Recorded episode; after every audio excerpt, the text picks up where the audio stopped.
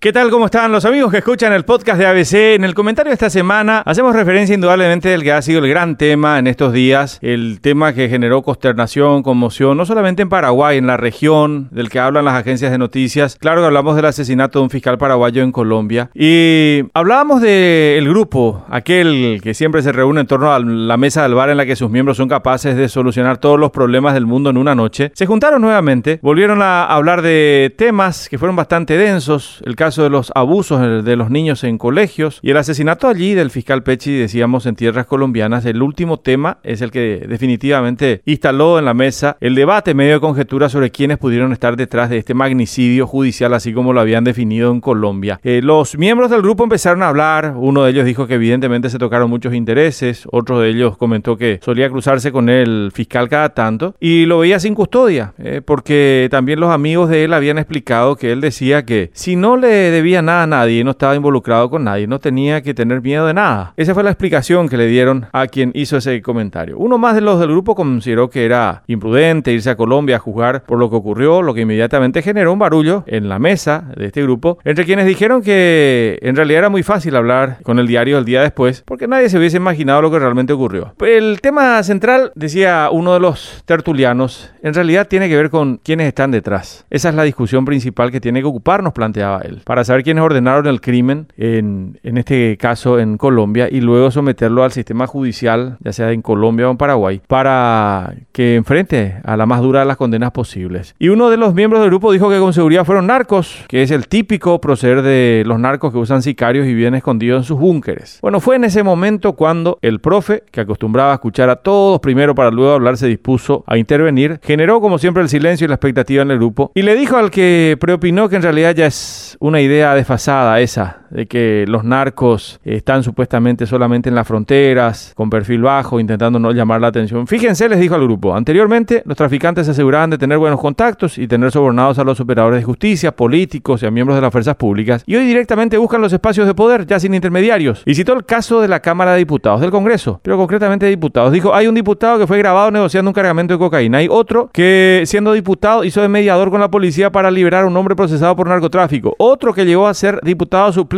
y fue procesado por narcotráfico y al que habían asesinado el año pasado. Otro que fue diputado y asesinaron hace algunos años en Uyaú. Y otra que fue diputada que fue condenada en Estados Unidos por ofrecerse a lavar dinero proveniente del narcotráfico. Y puedo seguir, les dijo el profe, ante la atenta mirada de todos los miembros de la mesa. El narco dejó hace tiempo de tener acento brasiguayo y de esconderse en las sombras de las fronteras. Está aquí, dando vueltas en nuestro entorno diario, en lo que hacemos. Nos cruzamos con ellos, convivimos con ellos y no los marginamos socialmente. Y Disculpen mi pesimismo, pero si no existe un gran pacto social nacional en el que nuestros dirigentes miren mucho más allá de sus miserias y mezquindades, les dijo, creo que se vienen días todavía peores. Luego de ese incómodo silencio, tras el pronóstico pesimista del profe, el grupo decidió ocuparse de temas menos densos para intentar distender un poquito más el ambiente. Hasta la próxima semana.